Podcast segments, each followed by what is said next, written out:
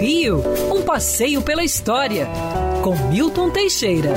Amigo ouvinte, dia 20 de julho de 1916, o prefeito do Rio de Janeiro inaugurava a Avenida Niemeyer durante um congresso de automobilistas. A Avenida Niemeyer recebeu esse nome em homenagem ao proprietário de terras da região, Conrado Jacó de Niemeyer, que era dono de papelaria, porém tinha paixão por engenharia. Aliás, era de uma família de engenheiros, onde existia um com idêntico nome ao seu, e depois seu sobrinho neto Oscar Niemeyer faria fama na arquitetura. Conrado Jacó de Niemeyer doou as terras para se fazer a Avenida Niemeyer, que permitiu ligar a Praia da Gávea, hoje São Conrado, ao Leblon. Inicialmente com piso de terra e cavada na rocha, era quase uma aventura é, percorrê-la.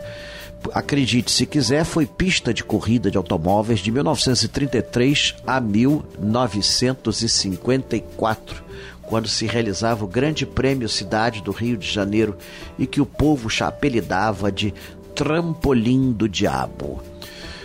A Avenida Niemeyer foi concebida inicialmente como uma ferrovia, ia ser, sair dali. Na verdade, uma linha de bondes era o princípio dela. Ia sair do Leblon e até Angra dos Reis. Obviamente, isso não passou do sonho de uma noite de verão. Mas, graças às doações de terras de Conrado Jacó, de Niemeyer, ela pôde ser concluída. A casa de Conrado Jacó depois foi demolida, no local surgiu um motel, o Vips, era ali, conheci esta antiga residência que era muito bonita.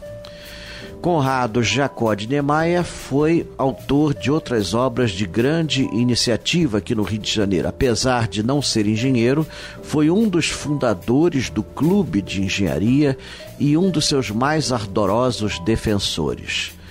Apesar de dono de papelaria, fez muito pela engenharia do Brasil. E, claro, como toda a família Niemeyer, deixou a sua marca na paisagem e na história. Quer ouvir essa coluna novamente?